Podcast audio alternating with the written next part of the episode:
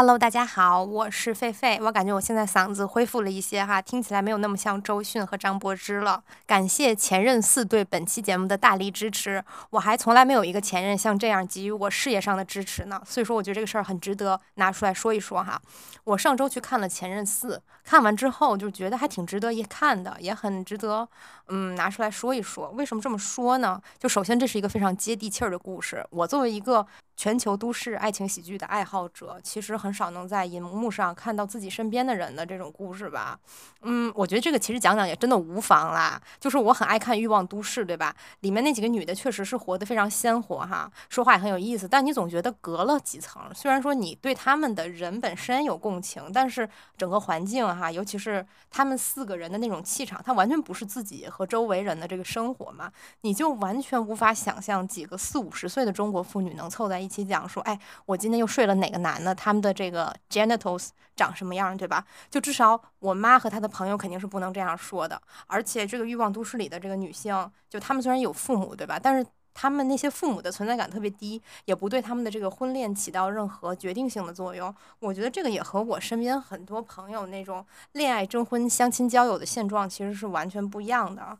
我的很多朋友其实是自己没有那种恋爱的对象，甚至是没有恋爱的动力，就是被父母硬架着去相亲。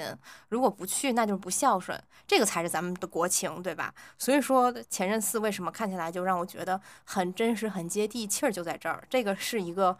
咱中国人自己的欲望都市是一个结本的欲望都市，对吧？就这个编剧是懂咱们老中人的人情世故的，所以就看上去非常亲切。比如说这个孟云就相亲了，对吧？而且直接动力就是他妈，他跟他妈说：“哎，我上学的时候都不让谈恋爱，毕业了就立刻让我结婚。”这就是一个特别生动的当代咱国年轻人的途径，对吧？就你只能在咱国荧幕上看到，就这个摩门教徒可能都没有这么严格。当然，摩门教他肯定更坏哈，因为咱们是可以堕胎的。这咱们从咱们小时候看到的那些地摊文学当中，咱们都能明白这个道理。就咱们的人道主义精神，那绝对是没有问题的。不过就是我觉得跟孟云，也就是剧中这个韩庚谈恋爱的话，其实。嗯，不太需要担心怀孕的问题。为什么这么说呢？因为据电影交代，她有弱精症。我觉得这个是个很有意思的角度。我看到这块的时候，我真的就是思考了一下，为什么编剧要让她得弱精症呢？如果要显示出这个三十大几、年近四十的这个孟云的这性能力衰退、荷尔蒙流失，所以他才想找一个人，就可能。安定下来吧，安稳过日子。那为什么咱们不直接让这个角色得一个，比如说勃起功能障碍呢？就是因为我之前听过一个说法嘛，就一个男的阳痿之后，整个世界都会变得清净。我真的非常向往这种六根清净的世界哈。就是我没有就是排斥阳痿的男性的意思，就不咱们不搞歧视。毕竟就是说我现在这么一个状态，看到一个二十多岁大帅哥，还是一块案板上的肉，人为鱼肉，我为刀俎，就立立马就孔雀开屏了，对吧？身心完全被荷尔蒙操纵。我觉得这种。生活也非常被动，但是对于这个三十多岁以上的男性，我目前没有任何这种两性关系角度的认知哈，还等我以后慢慢的再去探索，做一些田野调查。我猜测哈，如果一个男的，如果这个角色他被写成性功能障碍的话，就对这个角色的伤害还是有点太大了。就其实我也很有幸，真的是非常幸运，也没有接触到过 genitals 不好用的男的，就不知道他们到底是怎么想的。但只是道听途说哈，如果一个人勃起有问题的话，可能会影响到患者的自尊心，给未来的相亲、征婚、交友都埋上了一层阴霾。这个文献的出处，我记得应该是来源于我奶奶家楼道里啊，电线杆上有时候也会写。而相比之下，这个孟云嘛，她患有弱精症的话，整个构思就非常巧妙了。弱精症这是一个什么病呢？我还专门查了一下专业的医学解释，就是说呢，弱精症有很大概率是由后天因素导致的，比如说内分泌问题呀、长时间抽烟喝酒呀、沉溺于手机和电脑等等等。啊，纵观整部电影，我觉得孟云从生活习惯上来看，后天中招的几率其实是很大的。以他的那些。种种行为哈，这么看的话，这个病既是对人到中年的一个提醒，也是某种天无绝人之路的一个招式。其实只要不太纠结于非得要孩子，是不影响正常性行为的，并且就是退一步讲的话，就算是孟云某一天真的打算要孩子，这个病也能治，对吧？嗯，我在这里做出一个大胆的预测哈，前任五的话，就是下一集会不会拍孟云守得云开见月明，结婚抱孩子呢？另外就是从呃，整个故事结构来看，我觉得弱精症也是一个特别棒的伏笔吧。因为后面孟云的前女友林佳带着孩子去跟他吃饭，然后孟云的朋友都猜测嘛，说这孩子不会就是孟云的吧？怎么长得跟他这么像呢？只有这个孟云一脸风轻云淡，朋友以为他只是对往事释然，殊不知他心下却像明镜一般。孩子当然不会是我的，我可是有弱精症的。从他对这个小孩的这个比较淡然的态度。更能看出，这不过是一枚虚晃一枪的烟雾弹罢了。作为一个正值壮年的妇女啊，本人。我一谈两性问题，总爱聊性，这个不好。咱们节目何尝不是如此呢？对吧？从一开始的《金瓶梅》到萨德，从福柯到巴塔耶，那可真是太有意思了，而且真是正经的文学和哲学哈。毕竟“性”这个字占了两性问题的四分之一，虽然概率上来看，似乎这么说好像也能说得过去哈。但是呢，嗯，我还我就是觉得不好嘛。随着年纪的增长，需要装的人五人六的，这是我妈对我的一个教诲。就我以前小的时候不成熟的时候，喜欢看一些港产喜剧片，就是因为它。特别咸湿，咸湿虽然是很好笑的，但是确实不够庄重。生活还有那么多面向呢，艺术也不一定要来源于咸湿的生活嘛，对不对？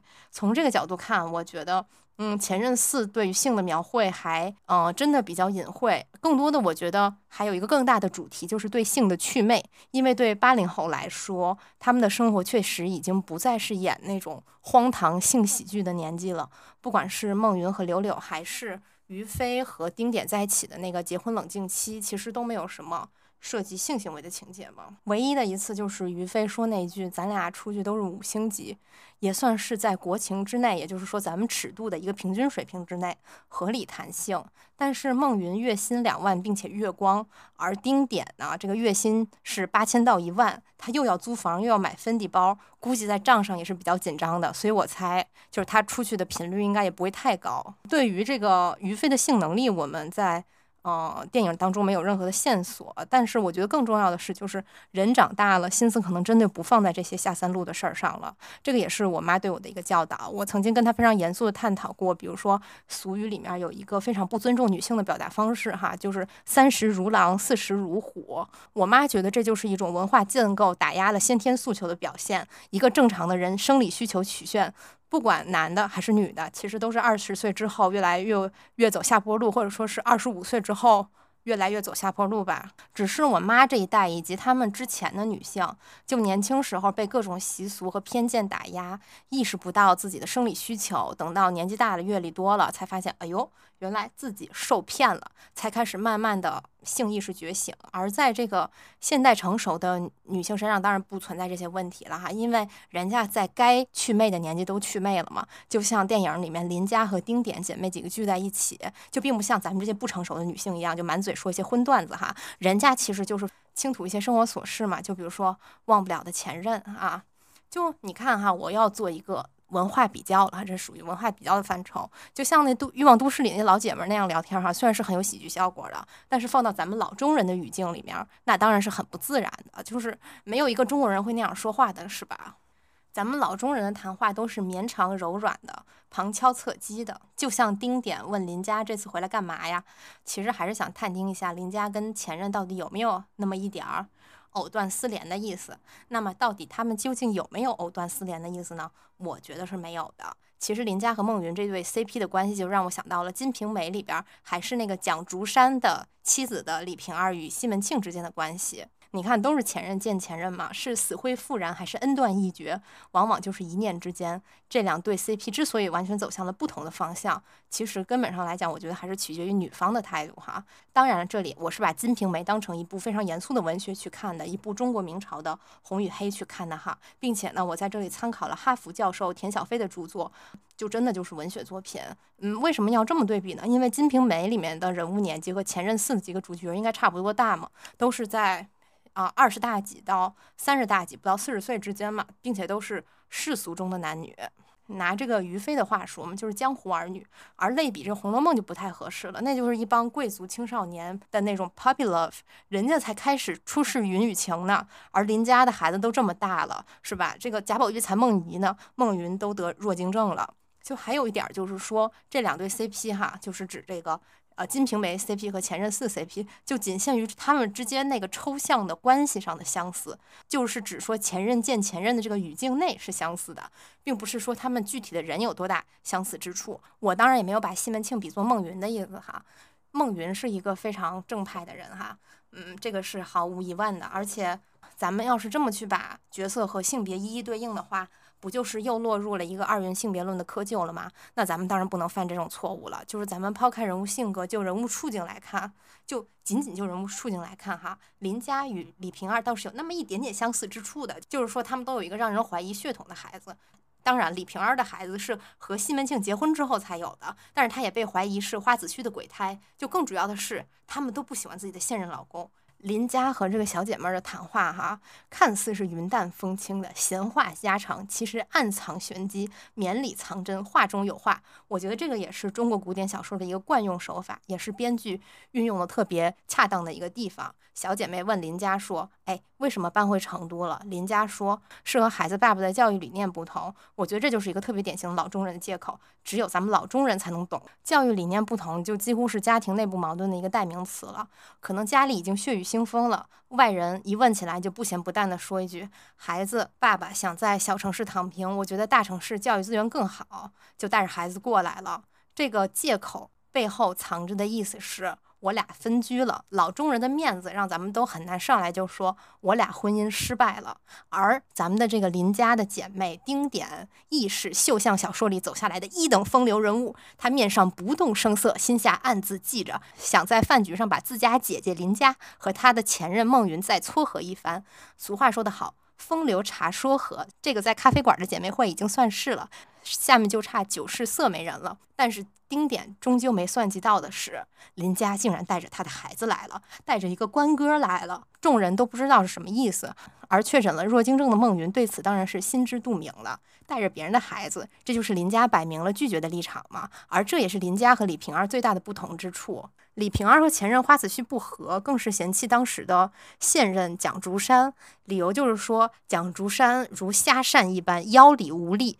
平白买这行货子来戏弄老娘，而西门庆才是他真正的快乐源泉。但是咱们林家就不一样了哈，虽然不知道她为什么跟丈夫不和，但是，啊，咱们现代女性只有事业发展的好才是最大的快乐，对不对？董明珠的快乐那才是真正的快乐。片中的林家其实处境并不算好，她带着孩子和丈夫分居，然后自己的事业要重新开始，一地鸡毛只能靠抽烟去。略微掩饰，但是呢，她面对事业有成的前男友林家，仍然是不卑不亢的，没有丝毫委曲求全、企图依赖前男友的态度，也不屑于利用对方的愧疚心态。要说什么是大女主人设，我觉得这才是大女主人设哈。大女主不应该是宫斗剧里那种顺风顺水的赢家，也不是那种又蠢又萌、一无所求，但是总是被眷顾的白莲花。咱们大女主就是超人，就是 uberman，她就是身处于虚无之中，却依然可以超越虚无的人。就好像海明威写的老渔夫，对吧？两手空空的出海，拖着一条全无用处的大鱼骨架回来，但是呢，却拥有胜利者的姿态，因为呢，他拥有不可被剥夺的尊严。怪不得现在的小红书博主哈，拍海滩照都特别喜欢加一个“老娘与海”的 tag，没想到背后竟然是这样的深意，原来竟然是现代女性的傲骨。我觉得这是一种社会潜意识，就是林家也是这样的老娘哈。而这个明朝的妇女李瓶儿呢，她作为全金瓶梅是最有钱的富婆，但是却仍要找个男的结婚，哪怕还是做妾。最后呢，钱全给了西门庆，自己却得了骨蒸之疾，满屋腥臭而死。李瓶儿在遇见西门庆之前，虽然经历了梁中书、花子虚和蒋竹山几个前任，花子虚的大伯吧，应该算是，呃，花太监其实也是一个前任嘛。但是这些男人没有一个能满足他的生理需求，直到遇见了西门庆，便不能自拔，因性生爱，由这个刁钻泼辣的世故少妇，一下变成了一个甘愿自我牺牲的圣母。所以说，我觉得想想过去的女性真的是很可怜，无论她们性经验多少，或者是说，嗯。并不是因为那个时候的男的可能性能力就不如现在男的，但是可能也有这个可能，因为那个时候的营养不是那么好，对吧？但是更重要的是，他们没有自主选择权，所以他们很难体会这种我为刀俎，人为鱼肉的快乐，所以一辈子都难以对性祛魅。而这个现代女性林佳就不同了。其实我们如果仔细看的话，可以发现她其实已经受用过孟云最生猛的年纪了。看看她如今下垂的双下巴，毕竟就是她相亲对象都说她油腻嘛，便不难想象，在地心引力的作用下，同样开始松垮的屁股。你想想，再过个十年还了得吗？想到这里，有什么看不开的呢？就是性对成熟的女性来说，对成熟的大女主来说，就像喝水吃饭一样，没有什么神秘性可言，而且还是开心乐园餐。咱们现代老娘有更重要的事情去追求，但是呢，咱们上一辈人可能不是这么想的。就像孟云的妈妈说的那样，她巴不得孩子对性趣味就可以一步到位，不用当刀俎或者鱼肉，直接步入婚姻。咱们之前节目里分析过嘛，咱们自咱们自古以来就是一个韩炳哲所谓的公祭社会，就是性不仅是羞耻的，而且是无用的。无用的东西在公祭社会当中当然是都可以舍弃的。所以说我有一些相亲的朋友总被告知，就是说。找结婚对象不能看脸，虽然性是无用的，但是婚是不能不结，孩子是不能不生的。以前的人会说要续香火，但是我发现现在的六零后们已经不这么说了，他们觉得不结婚生孩子的行为让他们没面子。那么什么叫面子呢？我们就要深究一下这个问题。我还真的去网上搜了一些相关的论文哈，主要都是集中在心理学和社会学这两个领域。哦，似乎这个台湾、香港的学者以及一些就是华裔的学者特别喜欢研究这个问题。挺就是那些论文还真的挺猴猴抬抬的哈，就是按照他们的说法，但是猴猴抬抬的正确用法应该就是指让人脸上有光，对吧？不是好看的意思，就是也是有面儿的意思，对吧？啊，有一个叫宽阔焕的作者说，面子分为 social face 和 moral face，也就是社会脸面和道德脸面。social face 是通过一个人的世俗成就取得的，这就是为什么于飞在和年轻弟弟们吃饭的时候要抢着付账。如果不付这一千多块钱，他就失去了作为大哥的 social face。而对于那些已经退休的或者是不关注自己事业的人来说，他们的 social face 就建立在与自己有家庭关系的人身上，那多半就是配偶和儿女。啊，对很多父母来说，孩子不结婚，首先就是丢了 social face。所以孩子不结婚、不生子，会让父母寝食难安，对吧？让父母难过的孩子是不孝的，于是孩子就丢了他们自己的 moral face，也就是一个人的。道德素质的社会评价，因此不结婚的年轻人会觉得对不起爸爸妈妈，于是呢就在羞愧之中匆匆相亲结婚。即使是他们不结婚，也总是觉莫名其妙的觉得就是于心有愧。除非一个人能完全的无耻，就是抛弃耻感文化的束缚，否则他就会永远的活在他人眼光的审判当中。根据一个叫 Leon Stover 的学者说。面子不仅是一种他者导向的自尊，在中国这么一个非常强调内在等级秩序的社会里，呃，社会交换基本上是在地位不平等者之间进行的，而面子作为一种社会意识形态，可以将这种等级秩序合法化。所以说，这个于飞请弟弟吃饭就是这样嘛，年龄差他都能成为一种等级秩序了。当然了，这个不光是中国的问题啊，这是整个东亚的问题。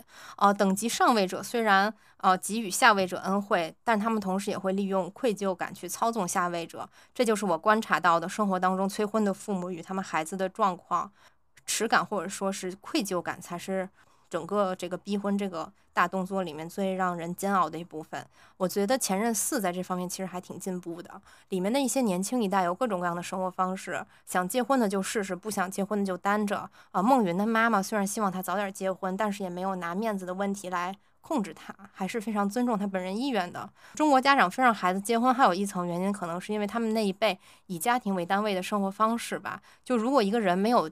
结婚单位就不给分房子，因为家庭才是一个完整的社会单元。没有家庭的人会被视为异类，就好比那个福柯笔下古典时代以来被社会隔离或者强制改造的这种精神病人。我的父母以及他们的长辈当中的那些代人，那些所谓的老姑娘、老光棍，很多都有一点脾气古怪或者是社交障碍。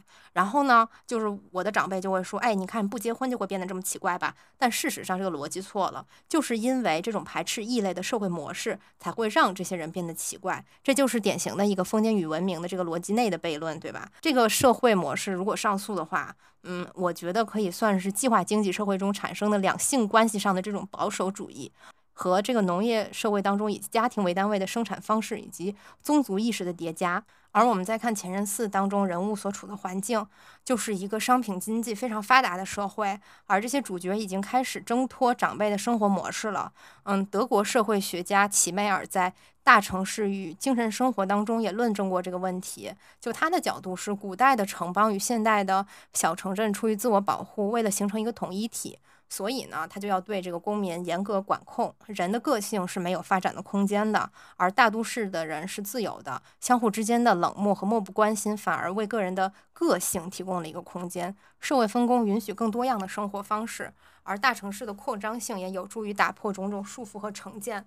但是呢，大城市的人他又会以另外一种方式失去个性，就是同样是由于社会分工嘛，在分工越来越细、发展到极致之后。作为整体的人的个性就丧失殆尽了，人就变成了机器的一颗螺丝钉。在讲究现代效率的相亲市场当中，人呢则被压缩成了一个标签儿。哦，前任四当中孟云相亲的场面，其实已经算是相相当温和的一个当代相亲市场的版本了。嗯，韩庚虽然比起前面几部。前任哈，明显人老珠黄了嘛。咱们前面也说，这是电影里的人说的哈，他变油了。但是平心而论，就是即便人家老了，对吧？即便人家长胖了，但是这个长相比起很多我朋友、我身边的人被安排的相亲对象，那也绝对是完胜了。况且这个片中的身份还是一个，算是一个创业成功的小业主吧，一个男企业家，人家的这个性格又很温和，而且还会健身，对吧？干干净净的。这个在现实的相亲市场当中，我觉得绝对应该是非常抢手的那种人设。你看哈，就是这个打标签的思维，这不就来了吗？就是这个长相、性格、工作、学历，样样给个分数，再综合一下。虽然我自己其实是没被安排过相亲的，因为我爸妈根本插不上手，因为我是一个传统意义上非常孝顺的女儿嘛。我一直非常积极的到处给自己。自主的相亲，从来不让爸妈为了我的婚恋问题受累。但是说实话哈，当我给自己找目标的时候，就是脑子里的这种标签思维依然挥之不去。这个毕竟就是齐美尔说的城市精神嘛。正是因为人和物的流动性太大了，你之所以为你的证明，也就变成了一张简历啊。我见对方是标签，料对方见我应如是，对吧？就是，但是在相亲市场呢，我觉得。这种给人打标签的行为就被发展到了一种极致。怎么说呢？我觉得一个是因为相亲本身它就是奔着结婚去的，就不像自己找嘛，其实还是存在着很多不同的目的的哈。就算是不耍流氓，那你要先 date 一下，对不对？然后你才能确定他是不是一个严肃的关系，或者是说我们是不是要发展一些其他的形式呢？对吧？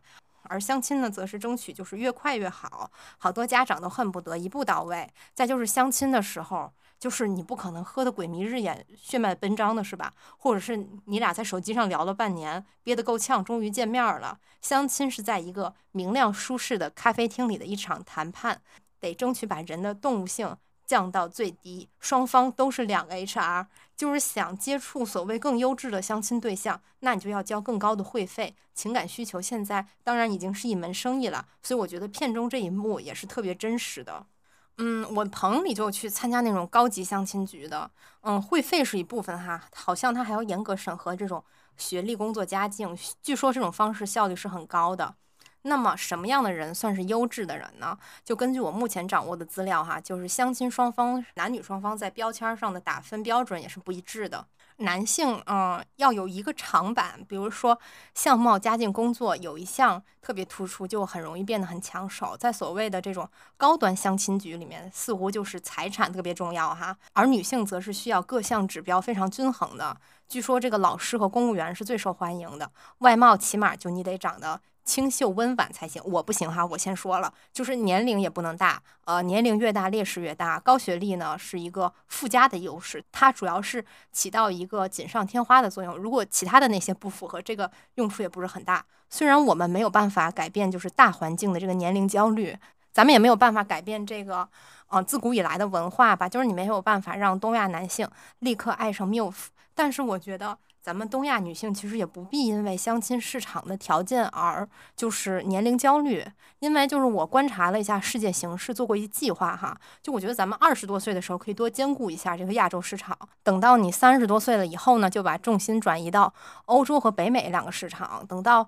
五十岁了以后，我觉得咱们还可以重点再关注一下法国市场。每当有人跟我说说，哎，你也不小了，你都不为未来考虑考虑吗？我就会跟他分享我这个人生计划，咱们考虑的可长远了。直接考虑到就是绝经以后的事儿，就是当然了，咱们的这个孟云，他确实是知识分子，真的没让人失望。他并没有去找那些就是一看气场就比自己弱的，或者一看就没有自己有文化的，或者是一看就特别天真不谙世事的那种年轻少女啊。他也没有把女性当成一个生育工具，而是呢，完全是把精神交流放在第一位的。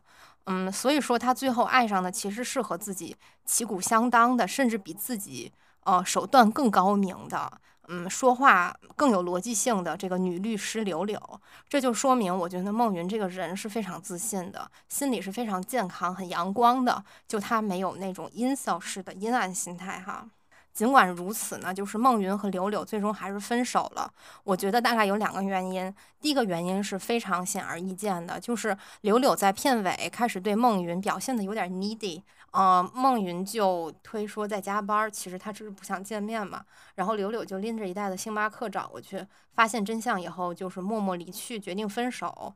当时我看电影的时候就觉得真可惜，我就觉得他要真看上孟云了，咱们就别脸皮这么薄，人就要勇于抓住机会。我要是她闺蜜，我就要鼓动她假装没事儿上楼，对吧？就带瓶酒，再找机会 make out 一下，就是咱们这个剧情就可以往这个 happy ending 的方向发展了。我一直就认为，就是事在人为哈。《金瓶梅》里面的西门庆，他为什么艳福不浅？就是因为他脸皮够厚，他三番五次的勾引李瓶儿，最后呢，李瓶儿成为了他一生最爱的人。这个精神，我觉得是非常值得我们学习的。当然了，就是如果说柳柳没太看得上孟云，或觉得孟云这个人是一个可有可无的存在，那就你更不必深夜过去看他了吧？那我作为闺蜜，我要直接阻止他。就是我觉得这就引申出了他们分手的一个更。深层次的原因就是他们俩好像没什么生理需求，就处的就跟俩笔友一样。那当然也没什么非非见不可的理由，对吧？就你就在手机上聊天就行了。而这个于飞和丁点儿这一对，我觉得他们就很不同。虽然他们也没有很明显的这种性场面吧。但是很明显，就是他俩对身体接触是不抗拒的。从两个人日常生活当中就能看出来，就是他们俩之间肯定是有正常性生活的，对吧？而这个孟云和柳柳，我觉得就很难说。就俩人去露营都离得老远，似乎根本就没有身体接触的欲望。当然，我不是说人谈恋爱一定要有性生活哈，那你也可以谈无性恋爱，对吧？很多人他可能就是无性恋的。就是我觉得从精神的角度讲，如果他们俩只是。谈无性恋爱，但是他们俩又不够有激情啊，感觉就是这个恋爱谈的太清醒了，他们感觉都不敢再向前走一步。法国的社会学家伊娃·伊洛斯。在他的《爱为什么痛》这本书里面，就对现代人疏离的亲密关系做了一个非常有趣的分析。他说呢，当代人的恋爱关系缺少承诺，因为没有束缚，所以人无时无刻的不在审视对方，同时也在被审视。因此，一点微小的举动或者是言行呢，都可能让整个恋爱关系分崩离析。孟云和柳柳就是这样的，一次见面不顺利就轻易分手了。清醒那是一种成熟的表现，对吧？嗯，从这个前任四的闪回片段上来看。他和林佳的恋爱就可以对应到伊洛斯所说的这个前现代模式。那个时候，他们为了爱而痛苦，分手的时候，一个人在家猛吃，一个人在人群里发疯，因为他们还没有对爱祛魅。爱人对他们来说，情人对他们来说，那就是神一样的存在。他们愿意为对方失去自我，分手如同信仰崩塌一样痛苦。现在孟云长大了，他变得理性了，而理性呢，就会给人祛魅。没有人愿意再为了爱痛苦了。爱呢，它只能作为一种增进快乐的辅助品而存在。很多哲学家都分析过这个现象哈。咱们那些老朋友，什么这个韩炳哲呀，什么巴迪欧哈，反正这个旧时代的爱他已经死了，新时代的爱又如此的脆弱。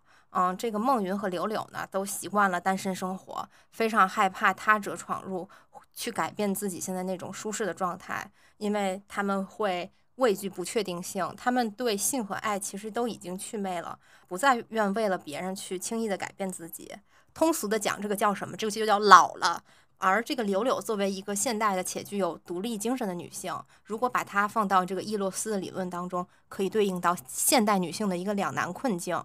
首先，当下的这个世界仍然是一个父权制的世界，我觉得这个不算是在搞男女对立。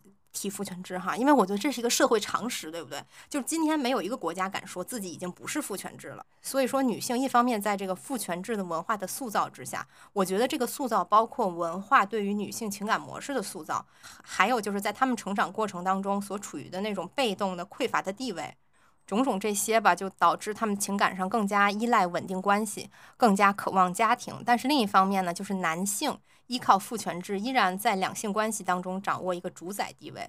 嗯，他们对于长期关系的回避，也导致女性只能隐藏起自己的渴望，她去模仿感情疏离的男性和他们对自主性的憧憬，并且在一些现代价值体系之下呢，公开显示自己对于男性的渴望。离不开男人是一种政治不正确的行为，是落后的表现。当然，我觉得，当然，我觉得哈，上述的这个是伊洛斯的理论哈，他也是有点绝对了。法国人的理论不能完全适用于咱们国国情哈，但是至少在柳柳这个个案身上，我觉得还是比较贴合的。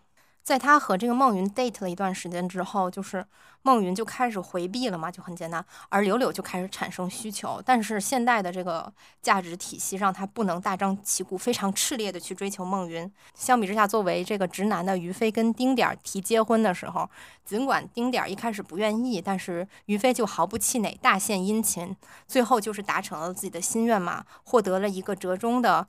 解决方案搞一个结婚冷静期，就在最后他们矛盾爆发，然后丁点儿要搬走的时候，于飞又追出去了，就是挽救了他们的感情。我当时看，我就多希望柳柳她也能拥有这样的勇气啊。同为女性嘛，我大概能揣测到她深夜在孟云办公室门口徘徊又离去，进而就是决定分手的那种心态。一个就是感觉说，哎，我要是在网上贴，是不是就显得太廉价、太粘人了？再就是说，如果我对于飞这么主动了，还被拒绝，那就是太羞耻了，接受不了。那我还不如我自己先宣布分手了呢。就是在我看来，一个真正的 Uberman，一个一个女的超人，她的自我价值和尊严绝不应该是构建在他人的判断之上的。所以我觉得，咱们柳柳也大可不必被伊洛斯总结的这种女性的两难困境所困住。我觉得你只要把自己当成两性关系的主体，那你就不会失去尊严。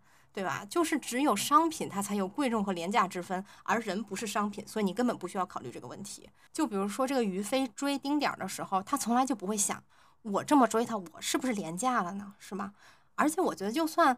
咱们作为女孩，咱们努力追之后被拒绝了，那也没什么，那就下一位吧。那怎么了呢？西门庆家里死了宋惠莲，那还有潘金莲了。退一步讲，离了谁不能活，对不对？但是呢，直接放弃一个你心动的选择，我觉得就太可惜了，就太遗憾了。人就不要留遗憾。要说柳柳有什么问题哈，就是按照我的经验来看哈，给人送饭送咖啡这个事儿哈，可能。干的不是那么恰当，但是这个我觉得属于是一个技术性问题，它不是战略上的问题。战略上，我觉得柳柳在观念上是没有任何问题的。嗯，我觉得就是说你拎着吃喝的东西去陪人加班，这个地方就有点越界，因为它就有点像老妈子，就说你像给人当妈，如果你成功了，那你就容易把自己放到那种给男友当妈的那种处境当中去。我觉得当这样的一个女朋友也挺累的。如果就是说失败了呢？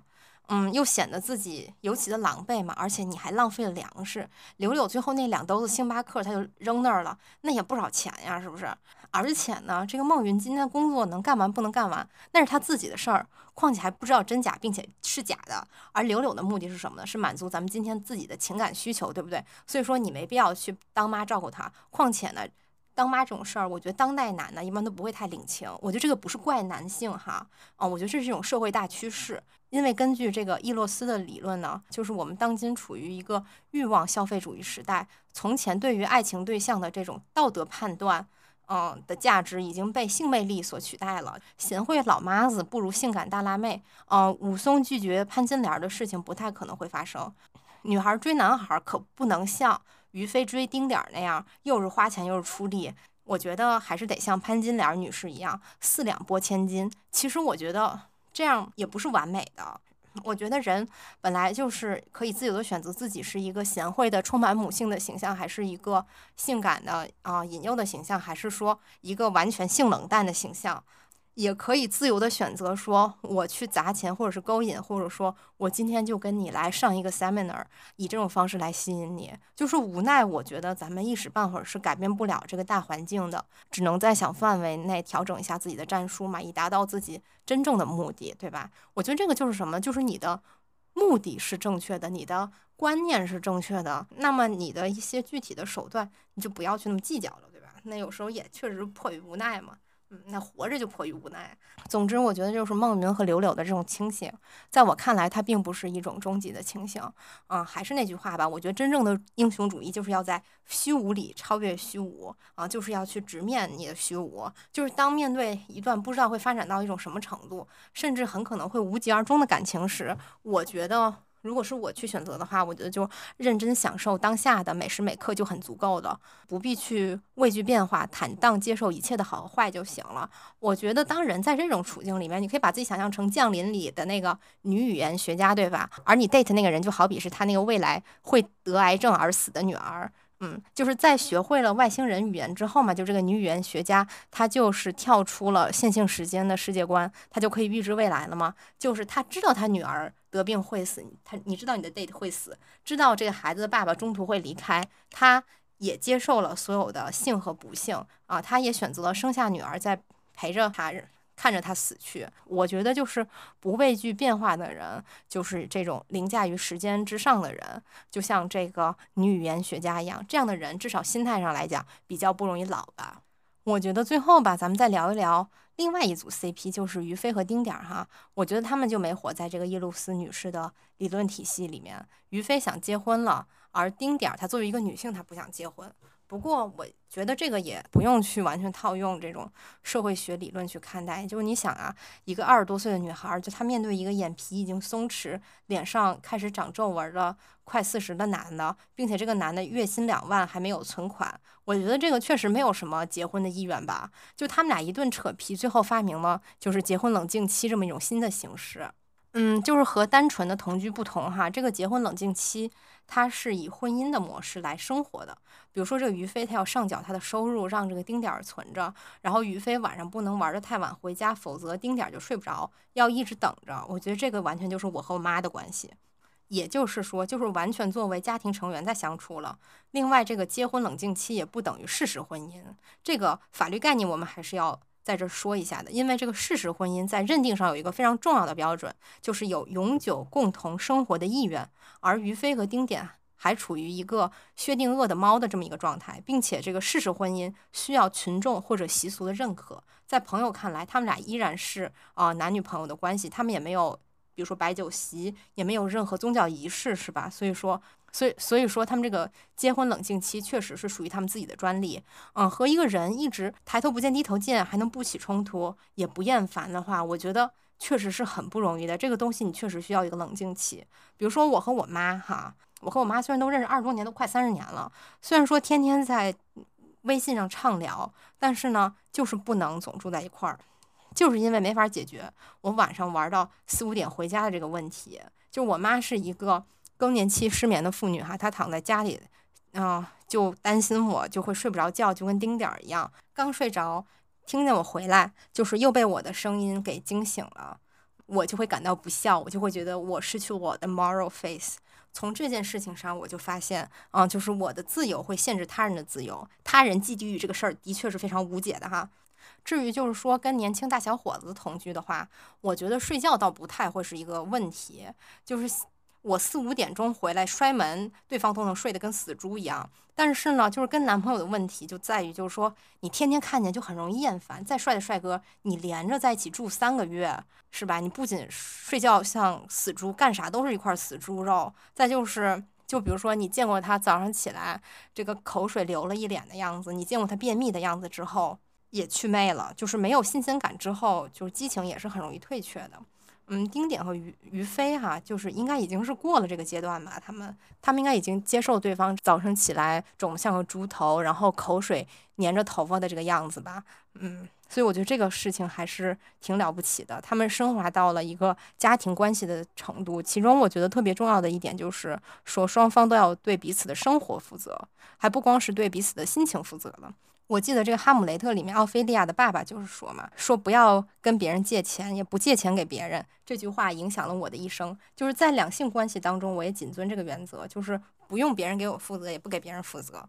于飞和丁点儿把他们之间的关系比作是精诚合作的兄弟，嗯，但是真朋友之间能处好的前提，我觉得其实是保持距离啊。所以他们俩最后的这个冷静期，嗯，其实并没有冷静嘛，就是反而是冲突大爆发，两个人还是难以避免的被生活琐事给困住了。虽然了，这个于飞凭着一腔孤勇哈，呃，和他们的这个感情把丁点儿又给追回来了，但是其实他们俩的问题并没有解决。嗯，当然了，我觉得就是说人的生活也不可能完美，嗯，所有的人生活可能就是在一地鸡毛里过完一生嘛，对吧？但是呢，我觉得或许还有一个解决方案哈。如果真的想和兄弟一样生活的话，我觉得可以参考一下那个新垣结衣的这个分居婚，两个人可以各住各家，然后最好不要住太远。听说那个新垣结衣和那个星野源是吧，就住在同一个小区的两个公寓里面，双方都有空的时候，就是可以啊在一起享受这种有人陪伴的快乐，有家庭的快乐。嗯，忙起来的话就各忙各的，不必去。在这种生活习惯上面去迁就对方，我看到这个丁点和于飞一开始搬到一起的时候，嗯，为了显示对未来家庭的这种责任感，哈，就是你做饭我就洗衣服，忙得里焦外嫩的，就是实在太累了，绷不住累之后，俩人一摆烂，就顿时立刻就幻灭了。你去找保洁公司吧，又嫌贵。其实成都的保洁公司没电影里那么贵，我觉得以他俩的收入也完全负担得起。不过，嗯，换个角度想想，嗯，真是要组建家庭、结婚过日子了，那就要柴米油盐一把一把的计算了。咱们能不花的钱，就绝对不多花一分。哎呀，所以说我就一想到给别人管钱，或者是把钱给别人管，我觉得都挺头大的，好像都没法接受哈。可能还是没有做好结婚的准备哈，但是我其实一直对可能性保持开放态度哈。虽然现在单身，那没准儿咱们以后结好几次婚呢。作为一个山东女儿，也算是超额完成任务了。估计那时候田野调查的成果都能出书了哈。就是没错，我觉得婚姻恋爱对我来说都有一种田野调查的意义，这也是我对待前任的态度。前任咱们怎么界定哈？就是包括了前男友和前 date。每一个前任都代表了我生命当中的一段嘛。我之前听洪晃老师的播客，对他有一个观点，他有个思路吧，我觉得是特别认同的，就是他说每一任。就是每一任都像一个学习的过程一样，就比如说他跟他的美国前任了解了美国，跟中国前任了解了中国，然后跟法国前任就了解了法国嘛。就每一个经历都是特别宝贵的体验，所以我觉得真的是 date 或是恋爱，那是最好的一个文化交流课哈。就跟潜伏到人家那儿去一样，就跟一个人 date 就好像在跟这个国家的缩影相处哈。所以我在 date 一个人的时候，就很喜欢跟他们的社群去交流嘛。以这个女朋友的身份去做田野调查，那简直就是不要太方便了。嗯，并且学他们的母语，那也是真的很快呀。就这是学语言的一个很好的途径哈。当然了，前提是真心相爱，就不能为了学语言去 date 人家哈。并且呢，就是俗话又说得好了嘛，百年修得同船渡，千年修得共枕眠。哪怕一夜之欢，那也是前世的缘分，对吧？我真这么觉得。所以我觉得前任只要。不翻脸的，只要没踩到我那个原则问题的红线的话，都能处。为什么不能处？人不删我，我不删人。而且我觉得前任也是人脉嘛，对吧？就你不能一起睡觉了，那说不定还能一起赚钱呢，是不是？广结善缘，难道还不好吗？甚至我觉得现任的前任处得好，那也是善缘。人活一世，你为什么要计较那么多呢？是吧？当然了，我也很可能在这个不计较的过程当中变成前任。但是我觉得变成前任这个事儿，就是分手这个事儿。促成的这个变量太多了，就是万般都是命，半点不由人呢。结婚了还能离婚呢，是吧？就是不离婚，老公也不一定总是活着。老公就算一直活着，但他要出轨，而且他比较谨慎的话，咱们也不一定能发现。所以说，总之我就是一直觉得，企图控制不可控因素的做法，它都是不划算，就是这个时间成本太高了，但是收益接近于无。所以我觉得还是活好自己比较重要哈。与其天天去侦查人家，不如让对方觉得我这辈子都不能失去你。同时呢，就是做好婚前财产证明，勤查伴侣体检报告，我觉得这就够了。像是这个于飞和丁点儿这样，就是互删对方手机上的前任的做法，虽然他们就删了，虽然他们就各自删了一个哈，但是就是仅就我个人来说，嗯，我我自己应该是不会这样做的啊。我觉得这个就跟借钱的原则是一样的。不碰对方手机，也不让对方碰我手机。我觉得人家要是有些秘密想带进坟墓的话，那咱们就不要非得去揭露，是不是？人家对秘密的守护也是一种对我的尊重，而且就是 vice versa，就是像这个于飞那样去找一个前任出来合照，然后故意去气丁点，当然是在喜剧的这个语境里是非常好笑的哈。但是在现实当中，要是有人真这么做，我觉得那就是个青少年行为啊，青少年哪吒行为。当然，这个就是只是就我一个个人的习惯而言哈，这个仅代表我个人发言，每个人都有自己的一套生活准则。从这个整体上来看，就是于飞和丁点儿，其实他们。一直非常遵守对等原则，这个还是要给他们一个大大的赞的。两个人呢，只要是能在他们的范围内达成双方共同的自由，没有一个人的自由能限制另一个人的自由，我觉得这个事儿就很完美了。萨特活了也得给他们点赞，因为他自己也没做到。而那个孟云呢？和他那个开酒吧的前任，我觉得他俩就是一个很理想的状态，就是两个人后来就也成为朋友了嘛，并且非常坦诚。那个前女友也没给孟云下毒，但是我觉得想达到这种关系，那还是需要双方，以及如果双方有配偶的话，就是四个人都要达成共识才行。说实在的，我觉得在东亚文化圈里，嗯，还是有点难做到。我觉得就咱们的语境来说的话，嗯，丁点儿和于飞。嗯，可以说是非常尊重对方的一对情侣了。就他们的做法，也确实是很。值得学习了，所以说最后还要推荐一下这部非常真实哈、非常接地气儿的电影，欢迎大家带着自己的现任去看，或者带着自己的前任去看，或者和自己的现任前任们一起去看，看看谁俩先打起来。以上都是玩笑哈，开玩笑，开玩笑，符合国情的、负责任的讲哈，只能带现任去看哈，而且一次咱们只能带一个现任，又是开玩笑哈，符合国情的讲，咱们只有一个现任，并且只能带他。祝大家恋爱成功。嗯，这期节目就到这里吧，希望大家听得开心，再见。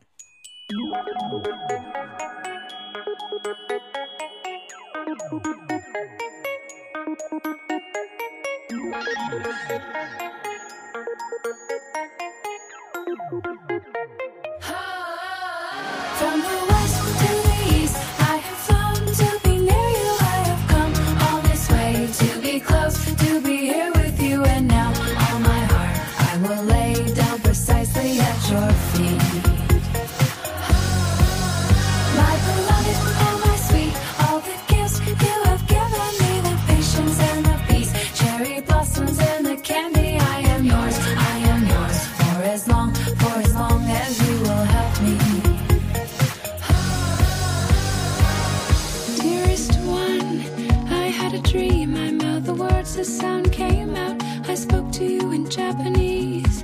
Oh, my love, I cannot see, I heard your name, and know that once there was no place I'd rather.